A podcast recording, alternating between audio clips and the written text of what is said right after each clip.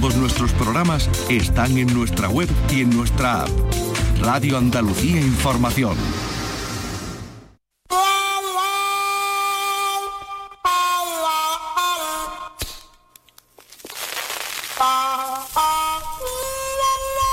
Aquí comienza el flexo de Paco Reyero.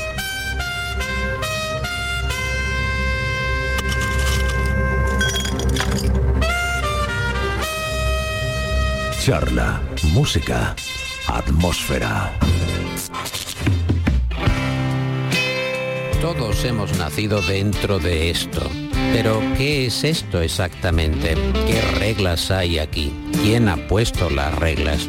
¿Dónde hemos venido a caer obligados a asumir la carcajada de la señora muerte? Bukowski escribió, se asume que el chico del supermercado tiene un título universitario. Se asume que haya bares donde la gente ya no se habla. Hay hospitales que son tan caros que es más barato morir. Hay abogados que cobran tanto que es más barato declararse culpable. Hemos nacido dentro de esto, pero nadie sabe qué demonios es esto. Un lugar donde las masas elevan a los simples y a los malvados como héroes ricos. Y vamos caminando y viviendo a través de esto.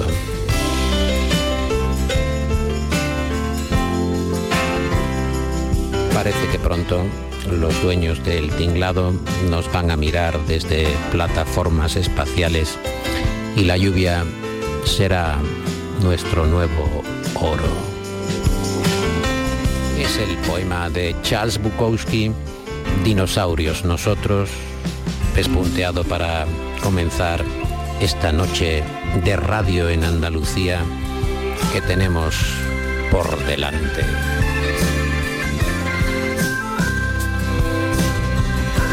El flexo es un faro en un mar de incertidumbres. No hace falta más que echar un vistazo a nuestro alrededor para ver que hay bebés que limpian las lágrimas de un personaje de telenovela en la, televisión, en la pantalla, en la pantalla del televisor y se emocionan. Veo otros niños que creen tener un móvil en la palma de su mano mientras duermen y se teclean impulsivamente entre sueños. Y otro bebé con su pañal puesto en su cuarto a oscuras con una pantalla que lo tiene obnubilado, se pone muy nervioso si su madre se la retira de sus manos. Se pone hecho un pequeño berraco. Ahí vamos, demostrando la fuerza de los pulmones. Dale fuerte. Espérate que ya llega el móvil otra vez. La madre le va a dar el móvil. Aguanta un poco, muchacho. Ya llega. Ahí está, el móvil otra vez en las manos y el niño tranquilo. De estas eh, circunstancias, aquí anecdóticas, aquí utilizadas a modo de presentación, sin ningún ánimo de restar importancia, habla un libro que creemos necesario traer a la luz del flexo. Se llama Cómo las pantallas devoran a nuestros hijos. Está publicado en Herder Editorial y es obra del psicólogo clínico Francisco Villar Cabeza, que es especialista en la prevención de la conducta suicida en la infancia y coordinador del programa de atención a ese problema en el Hospital de San Joan de Deu de Barcelona. Villar nos explica en este libro el impacto negativo del abuso de las pantallas entre los pequeños, entre los muchachos, cómo se están condicionando sus habilidades sociales, sus relaciones, sus afectos y se pregunta cómo impedir que las pantallas sigan haciendo tanto daño a nuestros hijos. Las pantallas que tienen que ver e impactan en la obesidad infantil, en la pérdida visual, en el insomnio, en los problemas de aprendizaje, en la ansiedad, también en la depresión. Vamos a saludar a Francisco eh, Villar. Fran, ¿qué tal? ¿Cómo le va? Buenas noches. Muy buenas, encantado de saludaros. Hemos leído con atención su libro. ¿Puede un libro combatir contra una pantalla? De ninguna de las maneras. Imposible. Bueno, dependiendo del combate en qué consista. ¿no? Si el combate se trata de, ¿puede un libro combatir eh, con una pantalla para intentar mejorar los procesos de aprendizaje, eh, de imaginación, para intentar dotar a la persona de mayores recursos personales para afrontar la vida que una pantalla? Eh, pues indiscutiblemente sí. ¿Puede combatir un libro con una pantalla en cuanto a profundidad del aprendizaje? Indiscutiblemente que sí. ¿Puede combatir un libro con una pantalla en cuanto a profundidad de la comprensión lectora? Desde luego que sí. El papel está muy por encima que la pantalla en muchos aspectos. Si hablamos de entretenimiento, la batalla está perdidísima. ¿Y cómo puede uh, un libro, la lectura, seducir a alguien que está en proceso de formación, que ve, según usted recalca, amenazada su salud, eh, que tiene una fuerza de atracción eh, inapelable, implacable. Eh, ¿Cómo puede esa otra forma de conocimiento, de entretenimiento, hacer ver al muchacho o la muchacha que es mucho más beneficioso, mucho más saludable para, para su aprendizaje y para su vida. De la única manera, mira, eh, prohibir es educar. Esto es una cosa que sabemos todos y que lo hemos vivido con, en múltiples ¿no? ejemplos. Decían de educar de la importancia de no fumar en sitios cerrados porque eso podía afectar y hablaban de los pobrecitos fumadores pasivos, verse afectados por todo esto, eh, pobrecitos los niños que estamos en un coche o que te atiende el médico y el pediatra fumando y que se, ¿no? se manejan en un mundo lleno de humos, pues no ha habido forma de educar eso sin un aliado fundamental de la educación, que es la prohibición. Entonces, en todos estos aspectos, la prohibición fue acompañada de la educación, de la conciencia de, y cosas que ahora mismo nos parecen como ¿no? impensables, nos parecía justo al revés antes. ¿no? Pensamos un bar sin humo, cerrarán los bares, nos decían. Por la vía de la, de la, educación, o sea, si un niño tiene una pantalla delante y un libro delante, eh, no hay nada que hacer o sea, de ninguna manera, porque los diseñadores que están con la pantalla, fíjate que lo único que necesita la tecnología es que tú al niño le pongas una pantalla en la mano. Eso es lo único que te piden. No te piden ni tiempos, ni te piden nada. Igual que la tabacalera. La tabacalera lo único que te pide es que tú a tu hijo le pongas en su mano, hoy en día, un vapor. Anteriormente, un solo cigarro. Es lo único que te piden, porque la nicotina se encarga de subir ese cigarro a 20 cigarros al día o a 30 cigarros al día. Y los diseños tecnológicos se ocupan de subir ese minuto que un niño puede pasar en la pantalla, convertirlo en ocho horas diarias, como está pasando actualmente. No tiene posibilidad un libro de competir con una pantalla porque un libro requiere esfuerzo. Claro, fíjate que en las etapas estas del desarrollo, los niños lo que necesitan es hacer esfuerzos, porque lo que necesitan es hacer su cerebro más grande y más potente. El cerebro se llena de trabajo, no de estímulos, por todos los, sistemas económicos, o sea, económico quiero decir en cuanto a reserva de energía. ¿eh?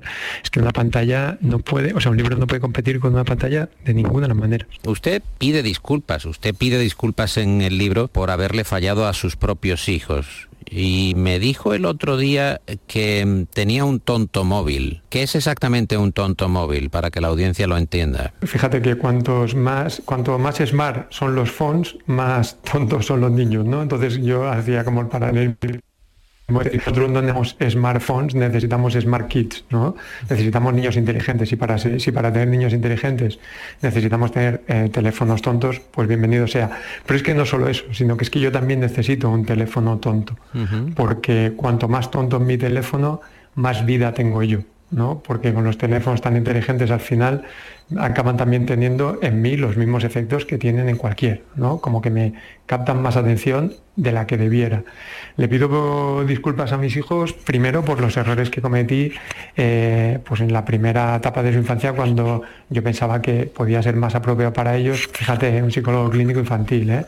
Eh, pues no sé, ver un rato de televisión porque era en inglés, así hacían un poquito de, oído, solo reflejando una frustración que era básicamente mía, porque pues el deseo de hablar mejor inglés es mío, no es de mis hijos todavía, pues pensaba que esto a lo mejor podría ser mejor idea que, no sé, que tirarme al suelo con ellos, a revolcarme y retozar con ellos. O sea, fíjate hasta dónde, ¿no? O sea, que a los míos particularmente, y pero ah, lo extiendo a todos los chicos en general porque verdaderamente no ha habido una razón ni un motivo justificable por el que nosotros hayamos hecho lo que hemos hecho, que es llenar las manos de los niños de, pantallas o llenar las casas de pantallas para niños, vaciando así las calles de niños. Hemos encendido un móvil en la mano de un niño apagándole de esa manera la vida. Es muy duro lo que hemos hecho porque son edades muy bonitas, o sea, edades muy necesarias para, para, para el desarrollo de habilidades, para poder disfrutarlas con la calidad que tiene la vida real, ¿no? aquella vida de los cinco sentidos. Hemos cambiado una vida de cinco sentidos por una vida de dos sentidos. Hemos cambiado una vida en tres dimensiones por una vida en dos dimensiones. O sea, hemos puesto a nuestros hijos en un 2x2 ¿no? cuando tenían un 3x5. Entonces, por todas esas cosas yo les pido disculpas y por la parte en que me siento yo responsable porque Hace un tiempo vi una, propuesta de unos padres y unos profesores y hacían una demanda muy clara, ¿no? Habían llevado una propuesta al Congreso para debatir por la afectación de las pantallas. Y padres y profesores decían, ¿Dónde están los profesionales de la salud mental? A nosotros también nos increpa Desmuguet en su libro, ¿no? Porque él continuamente apela, dice, esto que yo hablo y que yo veo en mi laboratorio, lo ven los clínicos de primera línea, los clínicos de trinchera. Y tiene razón, o sea, él nunca habló conmigo, pero reflejó verazmente lo que yo veo todos los días en mi trinchera. Por lo tanto, ¿dónde estábamos los profesionales de salud mental ante este problema de salud pública? El hecho de yo llegar tan tarde es por lo que les pido disculpas. Hay muchas consecuencias con respecto a eh, la incidencia que tiene eh, el móvil los pequeños, los muchachos, obesidad infantil, pérdida visual, insomnio, problemas de aprendizaje, socialización, ansiedad, depresión. Ha mencionado eh, la alusión a los profesionales médicos. ¿Qué papel juega el gobierno o la administración y qué papel juegan por otra parte las eh, compañías tecnológicas? Bueno, las compañías tecnológicas hacen su trabajo y su trabajo que ya no es aquel eh, trabajo tan bonito y de tanta, ¿no? tan, pues no sé, tan romántico, ¿no? Decir, mira, vamos a acercar el conocimiento a todo el mundo, vamos a dar oportunidades de aquellos que las empezaron a, diseñar. Entonces aquello ya, ahora ya han llegado los siguientes, ¿no? Que son los que cierran los balances a final de año y están haciendo pues su trabajo, ¿no? O sea, cerrar balances a final de año con los máximos beneficios que pueden y en eso pues no están teniendo ningún tipo de miramiento en ningún aspecto, ¿no? Por eso están pues sentados a nivel judicial, ¿no? En Estados Unidos 41 estados demandando por las consecuencias que hacen, porque ellos son conscientes de lo que hacen y les parece bien seguir haciendo eso y nos responsabilizan a los padres de ser malos padres. O sea, ¿cómo puede ser que tú le des a tu hijo eh, esta tecnología? Y claro, es como que te queda, se queda uno como, como un poco atónito, ¿no? Porque dice, pero bueno, perdón, pero es que esto lo estás diseñando tú. Dice, sí, sí, pero ya a mis hijos no se los doy. Vale, o sea, es como alucinante, ¿no? Eh, los gobiernos, la verdad es que los gobiernos, eh, no sé, supongo que lo que están es súper ocupados y luego también de alguna manera, mm, no sé, a lo mejor llámame ingenuo, ¿eh? Pero pero quizás están como, como sometidos a unas determinadas presiones, porque si no han conseguido ni que paguen impuestos, supongo que tendrán difícil para... Desde luego los gobiernos lo que están haciendo ahora, con la mejor eh, intención, que es la de intentar proteger a sus ciudadanos, especialmente a los ciudadanos menores, a sus niños, que yo creo que es una, eh, como una parte del gobierno fundamental, es intentar hacer una cosa muy rara, que es desarrollar un... Como, como programas o, desarrollar algo, leyes, para intentar hacer un trabajo que tendría que hacer las tecnologías. Pongo un ejemplo a ver si soy capaz de, explicarlo. ¿no? Aquí en Cataluña le dan a, todos los alumnos un Chromebook, ¿no? que supuestamente es una cosa para que ellos puedan aprender mejor. Supuestamente digo porque no han demostrado en ningún momento que eso sea superior a, pues eso, al soporte de papel o soporte, o soporte de, bolígrafo de lápiz. Pero bueno, vamos a dar por, hecho que, bueno, venga, vamos a asumir que, que tiene de alguna manera algún aspecto positivo en el, aprendizaje. Los chavales en ese Chromebook se meten en todo tipo de páginas, o sea, ven series, eh, usan pornografía, se bajan los... Entonces, claro, yo directamente, si fuera la administración, a mí me mandan un Chromebook y yo detecto que un chaval de 12, 13, 14, 15 años se ha metido a páginas inapropiadas y yo cojo ese producto y se lo devuelvo al que me lo ha suministrado, ¿no? Porque ese producto es eh, nocivo, está lleno de fisuras y lleno de, de, huecos, por lo que al final los chicos acaban entrando en riesgo. Entonces lo cogería directamente el producto y se lo devolvería a ellos. Oye, ¿qué haces? No, no, pues es que esto no es un, un elemento seguro. Hasta que no me lo hagas absolutamente seguro, esto no puede estar al acceso de los niños, porque la tecnología está hecha para los mayores, diseñada por adultos para adultos. Si tú quieres abrirle la puerta a los niños, vas a tener que hacer pues una tecnología para niños. Entonces, si en un crumbo un chaval de 13, 14 o 15 años puede meterse y puede tener acceso a cualquier otra cosa, eso es un aparato defectuoso por lo tanto de evolución y que hasta que no nos lo hagan con garantías no nos lo traigan. No, no hacemos eso. Los compramos, los implantamos y luego entonces tenemos nosotros que contratar a hackers en los colegios para que intenten poner en el wifi no sé qué cortafuegos, no sé qué tal, que vamos justamente en contra de ellos. Porque fíjate cómo es la paradoja, ¿eh? o sea, un chaval en clase viendo una serie de Netflix mientras que el profesor le está dando la explicación, está moviendo la economía mundial. Claro, esto es súper duro porque pues no sé, en Cataluña tenemos 340.000 alumnos de la ESO. Entonces son 340.000 alumnos. Fíjate por la parte hasta, hasta ecológica. Es que claro, es que no sé, o sea, me pongo a abrir, abrir cajitas y al final me salen todas ranas, ¿eh? pero la parte ecológica, 340.000 alumnos en Cataluña, 340.000 alumnos con un Chromebook y con un móvil, son 700.000 pantallas. Si además algunos tienen algún dispositivo digital tipo, pues no sé, pues PlayStation o alguna tablet, además, que muchísimos lo tienen, estamos hablando de un millón de dispositivos. Un millón de dispositivos en chavales entre los 12 y los 16 años. Un millón de dispositivos con baterías. O sea, es que, es que es un atentado eh, contra la ecología, pero ahora también tenemos la publicación del libro este, ¿cómo se llama? El de Cobalto Rojo de, la, situación del Congo, ¿no? Que nos dice, mm, los niños sangran en, ¿no? en el Congo para que tus hijos tengan un ordenador y una pantalla, ¿no? Entonces, eh, pues no lo sé, no sé lo que están haciendo bien bien los gobiernos, yo creo que están muy ocupados, las tecnológicas sí que sé lo que están haciendo. Yo con el gobierno no tengo ningún interés en pelearme ni nada, no es saber cómo podemos hacer lo que es la base fundamental de nuestra sociedad. Yo creo que es proteger a nuestros pequeños, porque luego ya crecerán y ya podrán hacer. Pero eso es una cosa irrenunciable. Entonces yo no quiero caer en críticas ni en peleas, pero oye, mm, sabiendo lo que sabemos, principio de precaución. Eh, cita, y, lo, ha hecho en, esta respuesta a Spitzer, eh, por ejemplo, en la página 44 encontramos que la digitalización efectivamente está hecha para trabajar en la edad adulta, no para formarnos ni aprender en la, en la infancia. El libro es, como decimos, muy interesante, eh, muy contundente, muy explícito también en cuanto a este ejemplo que ponía de la eh, recepción del uso de pantallas que prácticamente caen como peniques del cielo entre las manos de los adolescentes españoles. Eh, ¿Hay alguna, hay alguna forma de evitar precisamente ese, esa consecuencia, la consecuencia de que la relación con la violencia hace que el menor no comprenda o se aleje del concepto de violencia o respecto a las relaciones afectivas o sexuales? No, es imposible, vuelve a ser imposible, porque hay cosas que uno las tiene que aprender experiencialmente y luego ya no te las pueden explicar, ¿no? Entonces, por ejemplo, y a veces pongo el ejemplo este como que es muy sencillo, ¿no? Yo tengo miedo a las arañas, hago un proceso de desensibilización, de habituación a las arañas y al final, haciendo aproximaciones sucesivas, acabo perdiendo el miedo a las arañas, ¿vale? Una vez que yo he perdido el miedo a las arañas, ya lo he perdido.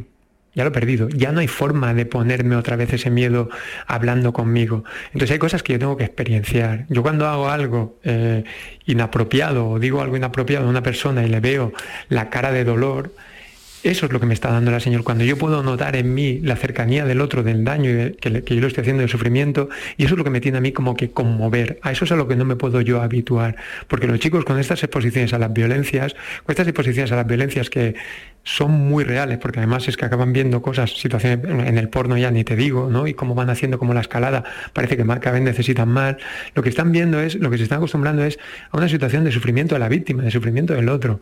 Cuando yo ya estoy habituado al sufrimiento del otro, yo ya no me puedo volver a sensibilizar con él. Entonces, por mucho que a mí me, lo expliquen, o sea, hay procesos que son como, como irreversibles, experienciales. Sí, no son reversibles, no hay posibilidad de, de reparar o no es fácil la, reparación. Hay mucha bibliografía comentada, hay eh, mucha información de fuentes muy interesantes, eh, cita por ejemplo a Byung-Chul que eh, recuerda la progresiva digitalización que ha dado como paso a que en la sociedad se esté llevando a cabo, siendo más o menos consciente, siendo más o menos tolerante, la explotación comercial de nuestra propia vida. Es decir, nosotros eh, estamos dejando que nuestros datos alimenten otros yoes digitales y que son efectivamente explotados por, por compañías. ¿Qué sensación tiene de esta explotación comercial de nuestra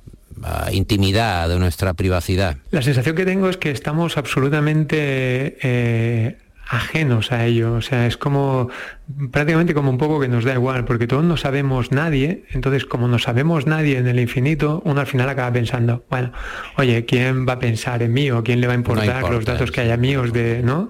Total, parece como que somos un puntito en el infinito, ¿no? Claro, Amnistía Internacional está súper preocupada por esto, porque ellos sí que saben que todo este ah, almacenamiento de datos acaba teniendo repercusiones. ¿En qué sentido? En Estados Unidos, pues Susana Zuboff nos acaba diciendo un poco, ¿no? Es que cuando tú, tu relojito te está diciendo a ti, pues tus pulsaciones que tienen, te estás diciendo a ti tus hábitos, ¿no? Al final eso es información fundamental para a nivel de salud, ¿no?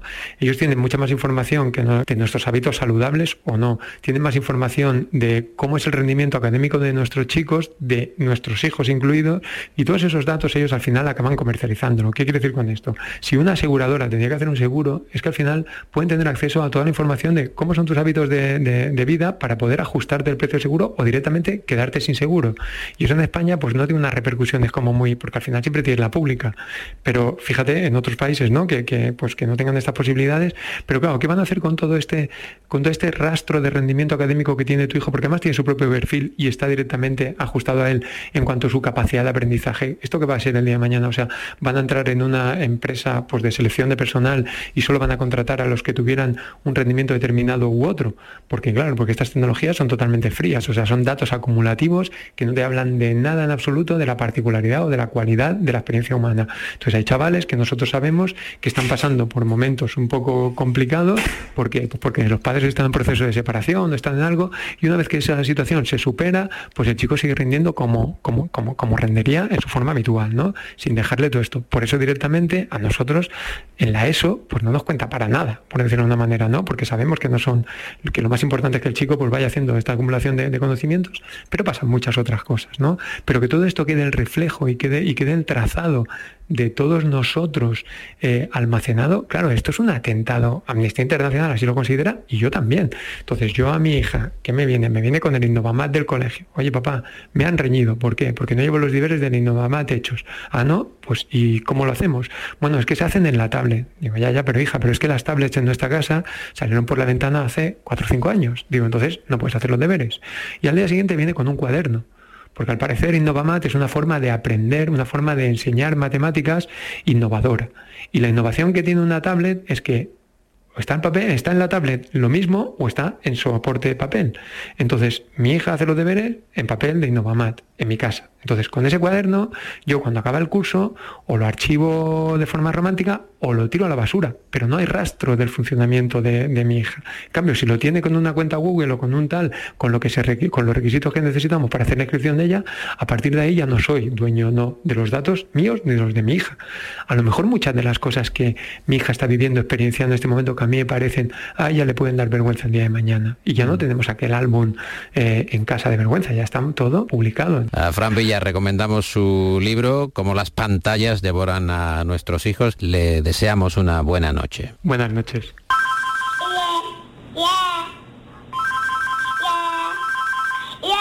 El flexo de Paco Reyero en Radio Andalucía Información. Vamos a ver cómo está el paseo hoy porque hemos tenido incluso algún cruce peligroso con ya estamos con el tráfico. Mira que estaba esto tranquilo y ha aparecido un SEAT 131 Super Mira Fiori, ¿dónde irá este modelo todavía rugiendo por las calles de, Sevilla? En este caso voy ahora mismo en las cercanías habrá una moto Aquí me voy a encontrar, de un momento a otro, me voy a encontrar con, un, inspector de Hacienda. No sé qué puede pasar aquí. Bueno, eh, me acerco al vecindario más próximo a la emisora a ver qué está sonando, qué están escuchando, qué otro tipo de alicientes informativos, medios pueden eh, competir contra el flexo. Eh, cada vez es más difícil llamar la atención de la gente a ver qué escucha. Estoy mirando por detrás de la ventana de un señor que está viendo una película. Es una película eh, ciertamente de los 60. A ver qué ambiente hay.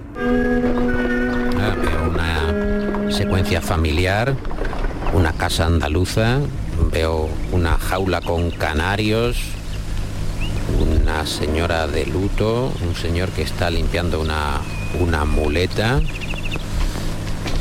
la niña de luto de Manuel Summers, de los 60, en la que el luto se hacía presente y rompía un noviazgo. ¿Suena el teléfono? A ver quién, quién estará llamando. Se habrá equivocado. El teléfono, niña. El teléfono. hombre, hay que coger el teléfono, estamos en la radio. No podemos perder tiempo. el teléfono está en, la pared. Diga. Aquí Radio Huelva. Muy buenos días. Por favor, Rocío Vázquez Romero. Sí, señor. Perdón la pregunta, ¿señora o señorita? Señorita. Naturalmente, señorita. ¿Está usted oyendo nuestro programa? Pues... No, señor. No me diga usted que no, señorita Rocío. Con una canción tan bonita que le ha dedicado su novio. Debería usted estar sí, señor, tiene razón, pero es que estamos de luto. Perdone, ¿cómo, ha dicho? Que se nos ha muerto el abuelito. ¿Con quién hablas? Perdone, no, no sabíamos nada. Con Radio Huelva, que me ha dedicado un disco. Lo, sentimos mucho. Qué poca delicadeza. No tienen respeto de nada. De ahora en adelante no se hace caso al teléfono en esta casa. Pero qué culpa tendrá el de Radio Huelva, señora, llamando si venía a dedicar una canción. ¿Y cómo iba a saber el de Radio Huelva que ustedes estaban de luto? Quería poner una canción. El Flexo hace cosas verdaderamente insólitas. La radio llamando a la radio dentro de la propia radio. Esto ni, ni hablando del cine dentro del cine. Qué cosas. Y ahora esta canción tan melancólica, tan lánguida, una versión del Sweet Jane de la Velvet Underground por un grupo que se llama Cowboy Yankees.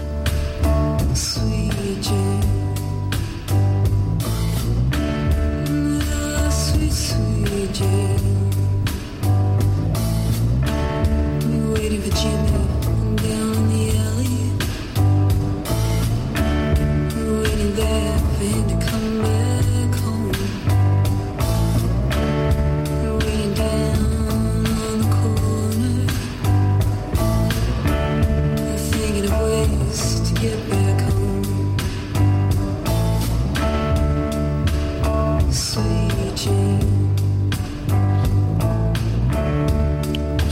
Pensara que todavía eh, funcionan los eh, long plays, los LPs, eh, por el ritmo de la canción, que es una versión hermosa del tema de Lou Reed, se deduciría que en vez de a 45 está puesto a 33 revoluciones por minuto, porque la cantante se va demorando casi que yo creo que está afectando ahora a la intensidad eh, de la propia mm, movilidad, la actividad que hay en Andalucía. Esta canción ayuda a bajar las pulsaciones, tanto que tanto que Dani Piñero se, está recostando ahora mismo en la, silla, eh, se ha echado para atrás, no sabemos ahora mismo ya quién está a los mandos del programa, francamente, porque el, sueño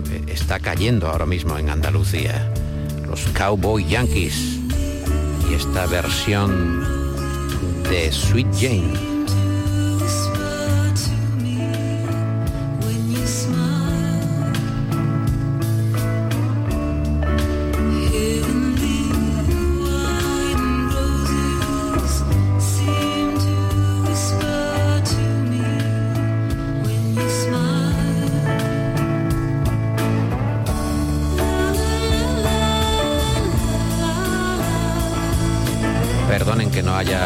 En estos momentos porque he tenido que salir del locutorio, ir a los mandos de esta nave, hablar con Dani Piñero, decirle, oye, que la canción no puede hacer que nos abandonemos.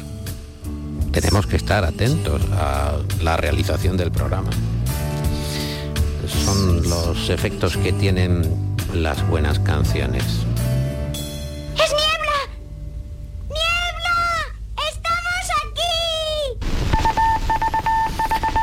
Me gusta recuperar algunos cuestionarios que siguen vigentes y que demuestran eh, la inteligencia de algunos de nuestros mejores escritores. Es Manuel Vicent que contesta el cuestionario Proust de El Flexo. ¿Cuál es su idea de la felicidad perfecta? Yo siempre veo la felicidad como una especie de algodón muy blanco. ¿Cuál es su gran miedo? Hacer el ridículo. ¿Siente que lo hace? A veces siento que cuando hago el ridículo eh, siento como una especie de sarpuñido. ¿no? ¿Cuál es su rasgo eh, más característico? La bulia. ¿Es apático? Sí, pues como el personaje se de- prefería no hacerlo. ¿no? Preferiría no hacerlo. Hacerlo todo, pero después lo hago, sí. ¿Cuál es eh, el rasgo que más le desagrada de sí mismo? Mm, La edad. Pues la edad no es un rasgo. Sí, porque te crece la nariz y las orejas eh, se, se hacen transparentes. ¿Y su mayor extravagancia? Ser una persona normal. ¿En qué ocasiones recurre a la mentira? Cuando la sustituyo por la huida física. Cuando en vez de huir, miento. Porque la, la, la mentira siempre es una forma de huir, ¿no? de escapar. ¿Resulta la mentira inevitable para vivir? Estamos continuamente mintiéndonos a nosotros mismos. ¿eh? ¿Y mentir en cierta medida podría ser saludable o Es para sobrevivir. para sobrevivir? Mm. ¿Y qué es lo que más valora de sus amigos? La lealtad. Y que si le pides dinero te lo den. ¿Suele pedir, Siempre sin preguntar para qué lo quieres. ¿Suele pedir mucho? Nada, No. de momento nada. Nunca ha pedido. Es decir, un buen amigo es el que le pides dinero a las 3 de la madrugada y te lo da sin preguntar para qué lo quieres. Otros hacen una paradiña y dicen, se lo tendré que decir a Teresa. ¿Y Teresa qué suele decir? Porque no. Que no, que no. Que se lo gasta, que se lo gasta en whisky. ¿Cuál- ya te diré yo a quién le vamos a dar el dinero. ¿Cuál, cuál es la cualidad que más le gusta en un hombre? Le hago simultáneamente la pregunta porque no- nos estamos metiendo quizá en jardines. ¿Y cuál es la cualidad que más le gusta en una mujer? Que sea saludable, inteligente y saludable. ¿Y de qué eh, palabras o de qué frases abusa? Coño. ¿Le sirve de desahogo? Sí. Ahora, lo que no diré jamás es esta brisa se agradece, ni esta sopa entona, ni, esto, Esta- ni esto ha venido para quedarse, Esta brisa, ni, ni esta ni esto ha venido para quedarse. Esta brisa se agradece, me parece un epitafio memorable. Eh, pues esto voy a- estoy Esto es pensando... bueno porque de noche refresca. Sí. ¿Cuándo y dónde fue más feliz? Eh, supongo que en la placenta de mi madre. Y si pudiera eh, cambiar una sola cosa de usted, ¿qué elegiría? Mm, Yo que no, yo no me cambiaría ya por nada. Aparte de que a cambiar por algo te- nadie querría cambiarse. Es decir, porque aún, aún al hombre, al joven más desgraciado del mundo, ¿eh? al joven más desgraciado del mundo, nacido en el fondo de África, en medio de la más absoluta de las miserias, con 18 años, le dices, vamos a ver, vas a ser premio Nobel, vas a ser premio Nobel de física, te van a admirar por todo el mundo, vas a ser famoso en todo el mundo, pero vas a tener 65 años. Y dice, no, ¿Y usted lo haría al revés? tampoco. Ya. ¿Volver a la juventud? Sí. Absolutamente no, sería un infierno. Saber lo que sé y además tener 18 años sería un infierno. Porque la felicidad está en el desconocimiento. La ilusión tiene que ver con la inconsciencia. Felicidad consiste en no saber que eres feliz. Es decir, si tú en un determinado momento recuerdas lo que hiciste en el año pasado a estas fechas, si no sabes lo que hiciste, es que eres feliz. ¿Qué es lo que más detesta? La pesadez, la litosis. De un tío que te mienta, ¿eh? que te mienta y que te diga palabras que odias y además con halitosis. ¿Y cuál es su lema? Bueno, sigo vivo, ¿qué más da?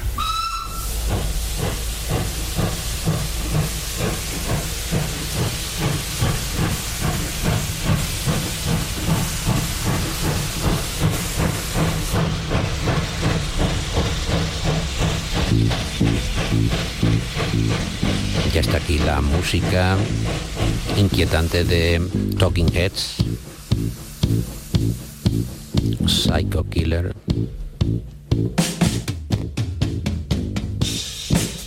Hay que irse a finales de los 70 para encontrarnos con este clásico que sirve para escuchar a Javier Salvago con un par de colecciones de libros de poemas, poemas no, de aforismos, uno llamado Hablando solo por la calle y el otro Nada como la nada.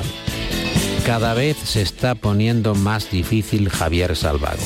Antes teníamos tres aforismos, ahora ha concentrado su pensamiento en un solo aforismo que es este.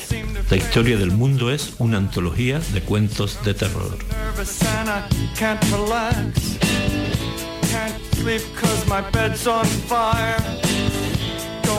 Touch me, I'm a real live wire.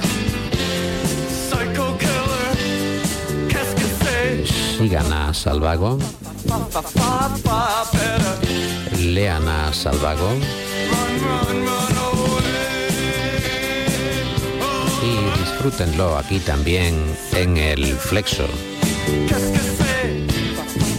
El flexo es una farola en la esquina de tu mesa no tiene cama en ningún sitio. Hace unos días hablábamos del buen libro Napoleón, un retrato imparcial publicado por Fórcola y con notas de Javier Jiménez, el responsable de esa editorial Fórcola, y en ese libro, que es una aproximación concentrada a la figura de Napoleón, hay un fulgurante prólogo de Ignacio Peiró, estudioso de Gran Bretaña, anglófilo, autor de un ensayo necesario llamado Pompa y Circunstancias sobre la cultura inglesa y en este prólogo sobre, sobre Napoleón, Peiró ofrece unas interesantes anotaciones en torno a la necesidad de los enemigos, a la dicotomía Francia y Gran Bretaña y lo que esa diferencia, ese enfrentamiento representa o representaba también en la figura de Napoleón, Napoleón para los británicos y también a las propias contradicciones de la condición humana, porque según nos eh, recuerda Ignacio Peiró, al poco de terminar la batalla de Waterloo, el duque de Wellington dejó dicho que los franceses odiaban desde siempre y según esperaba seguirían odiando también por siempre a los ingleses a los que eh, los franceses achacaban eh, filisteísmo intelectual, una cocina incierta, ¿Qué decir de la cocina inglesa? Incierta es poco. Su devoción por el dinero, su doblez en política exterior y unas desigualdades sociales especialmente eh, vejatorias. Pero ese mismo duque de Wellington consideraba y mucho las eh, virtudes castrenses de Napoleón. Mientras que Napoleón despreciaba a Wellington, Wellington, eh, que por supuesto no dejaba también en parte de, mirarle con la típica superioridad eh, británica. Sin embargo, tenía en altísima estima la, capacidad puramente militar de Napoleón. ¿no? Decía que, bueno, pues que tener a Napoleón era como tener a 40.000 hombres ¿no? en un ejército. Un hombre que vale por 40.000. Eh, Escuchamos a Ignacio Peiro, actual director del Instituto Cervantes en Roma, quien además destaca la inexplicable seducción casi eh, luciferina, como si fuera Lucifer, que provoca y que sigue provocando Napoleón. No todo eh, son cobas y miramientos, porque los ingleses se han encargado de colocar un retrato del duque de Wellington, el vencedor sobre el propio Napoleón, en la embajada eh, británica en París. Eh, son ganas mm, de meter el dedo en el ojo, una burla tan sutil como evidente. La relación de Gran Bretaña con Francia encapsula de alguna manera la complejidad de las relaciones de Gran Bretaña con el continente, que es eh, una relación con muchas dificultades, pero es una relación también con muchas fascinaciones. Y de hecho hay que tener en cuenta, por ejemplo, eh, hace nada acaba de morir todavía una, una enorme francófila, una persona que hablaba, y eso siempre es importantísimo en Reino Unido, que hablaba un francés extraordinario, como era Isabel II, en cuyos menús eh, oficiales todavía se redactaban en francés.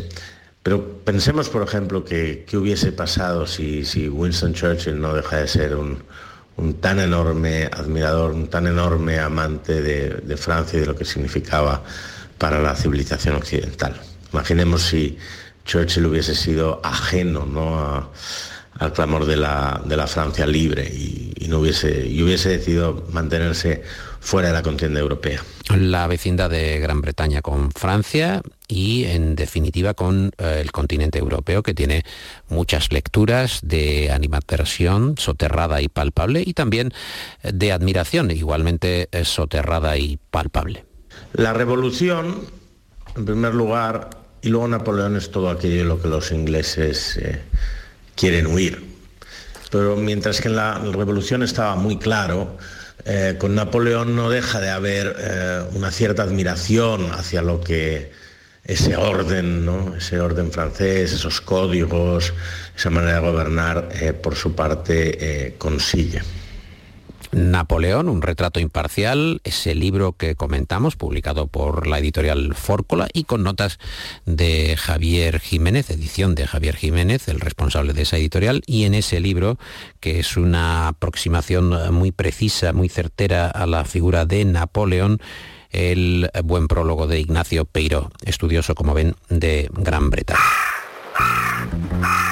Llega el momento de escuchar a José María de Loma, ese articulista al que pueden seguir en La Opinión de Málaga y también en el periódico de España y que tiene una visión, una mirada muy particular, muy divertida, muy irónica y también nostálgica. Aquí hablando del abre cartas. Antaño, cuando entrabas en algún despacho, no faltaba un objeto en la mesa, el abre cartas. Ya se tratara del despacho de un policía, un director de periódico, un concejal, un juez, un notario, o un jefe de recursos humanos, incluso si se trataba de la mesa de un modesto oficinista. El abrecartas, plateado o no, elegante o chusco, asemejando un puñal en forma de tridente, estaba ahí, junto a la grapadora, el lápiz, los bolígrafos, los folios y demás objetos de escritorio y oficina. El abrecartas no ha muerto, pero se ha exiliado o ha sido reconvertido en objeto de adorno. Vamos muy rápidos en la vida y los quehaceres como para tener ahora añoranzas de una abrecarta. Hay quien no se acuerda ni de un pariente que murió hace poco, como para acordarse de un abrecartas. Coger un sobre, demorarse, fantaseando con qué habrá dentro, examinarlo, agarrar, blandir, tomar el abrecartas y practicar una incisión precisa para poder abrir la carta era un ejercicio que paraba durante unos segundos el tiempo y la prisa, aunque nos albergara la impaciencia o la curiosidad. El contenido podría ser una declaración de amor, un impuesto, un susto de hacienda, una multa o el folleto de publicidad de unos mazapanes o de una lámpara. Casi todo merecía el mismo destino. La papelera. Papelera sigue habiendo en las oficinas. Nos dijeron que ya no manejaríamos papeles, pero a algún sitio hay que tirar el vaso de cartón del café, los currículos, la cartonería de los paquetes que llegan por mensajería o los positos. Llega a este punto de la columna el articulista reparando en que quizá el POSIT podría ser el protagonista de este texto. Un texto que podría acabar en la papelera y no publicarse, o publicarse, y una vez leído aquí ir a esa papelera, que es el infierno del documento. Los documentos buenos van al notario, los documentos malos van a la papelera. Todo el mundo escribe sobre los POSIT, pero nadie escribe sobre los POSIT. El primer sobre significa encima y el segundo sobre significa acerca. Viene todo a esta cuento por un abrecartas que ha aparecido en un cajón remolón. Perteneció a un pariente. Está afilado y parece un puñal florentino. Como si yo supiera cómo son los puñales florentinos. No tengo cartas que abrir. Es un privilegio contar con José María de Loma, su caña de Loma, en la noche del flexo en Andalucía.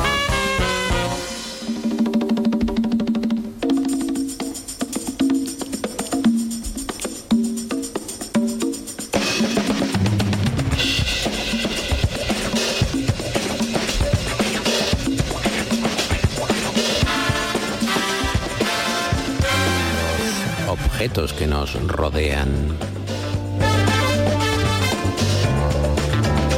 hacen que sintamos cómo va cambiando el tiempo. En 1984, hace ahora ya 40 años, solo había 4 millones de ordenadores en Estados Unidos. Y ahora los ordenadores crecen de los árboles. Crece antes un iPad de un naranjo que una propia naranja.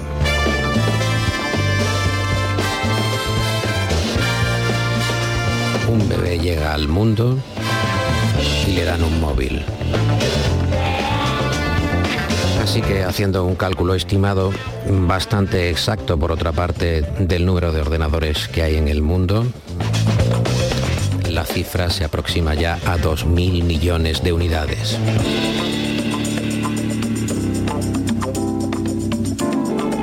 Y Steve Jobs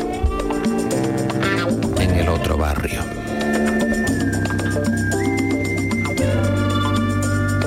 Sembró su herencia y aquí quedó. El dueño de Apple. Y esa leyenda de que todo sale de un garaje.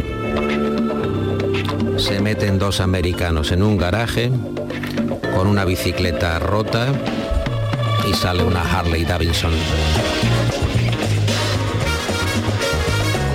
Menuda trola marinera.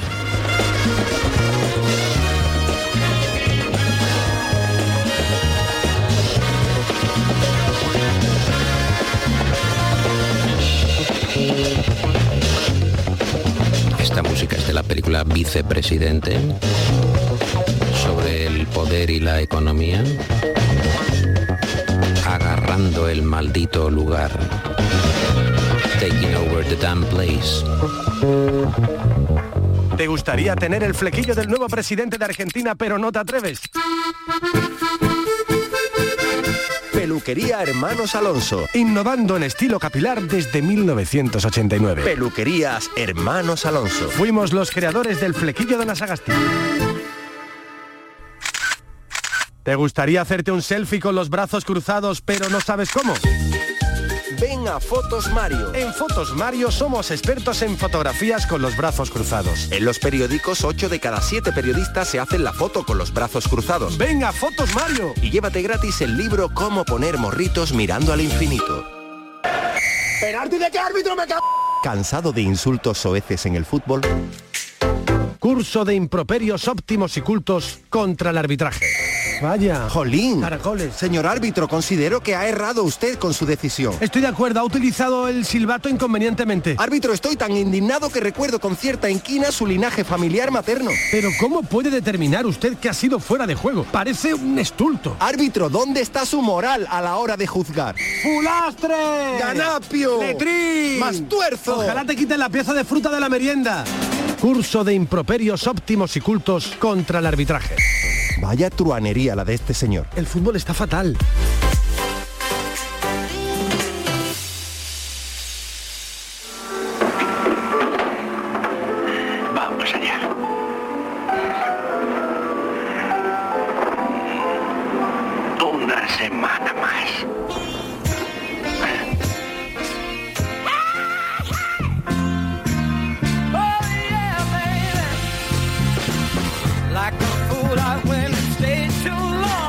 Stevie. Maravilloso.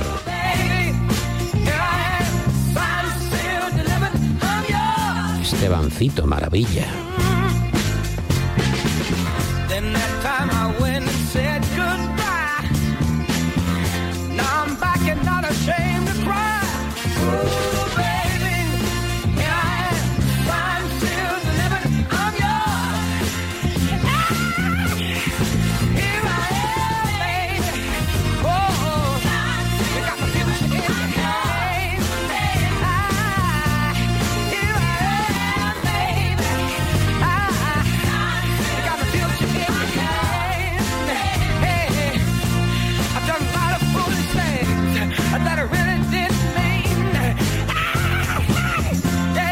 Vamos acabando este programa con una buena cobertura musical. Este tema rítmico del gran Stevie Wonder. Estoy firmado, estoy repartido, estoy entregado, ya soy tuyo. Con la dirección técnica los aportes en el sonido,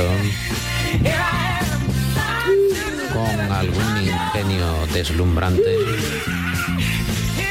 Daniel Piñero, muy afectado por la canción de Cowboy Yankees, a punto de entornar los ojos, ya recuperado, en el final del programa.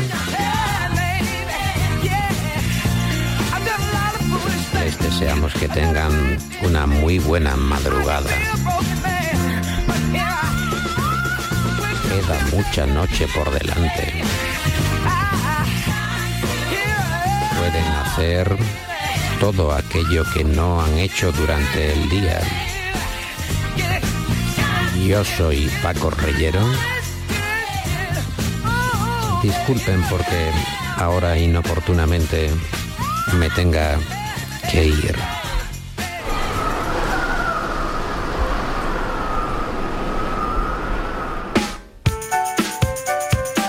El Flexo es un programa escrito y presentado por Paco Reyero para las noches de radio en Andalucía.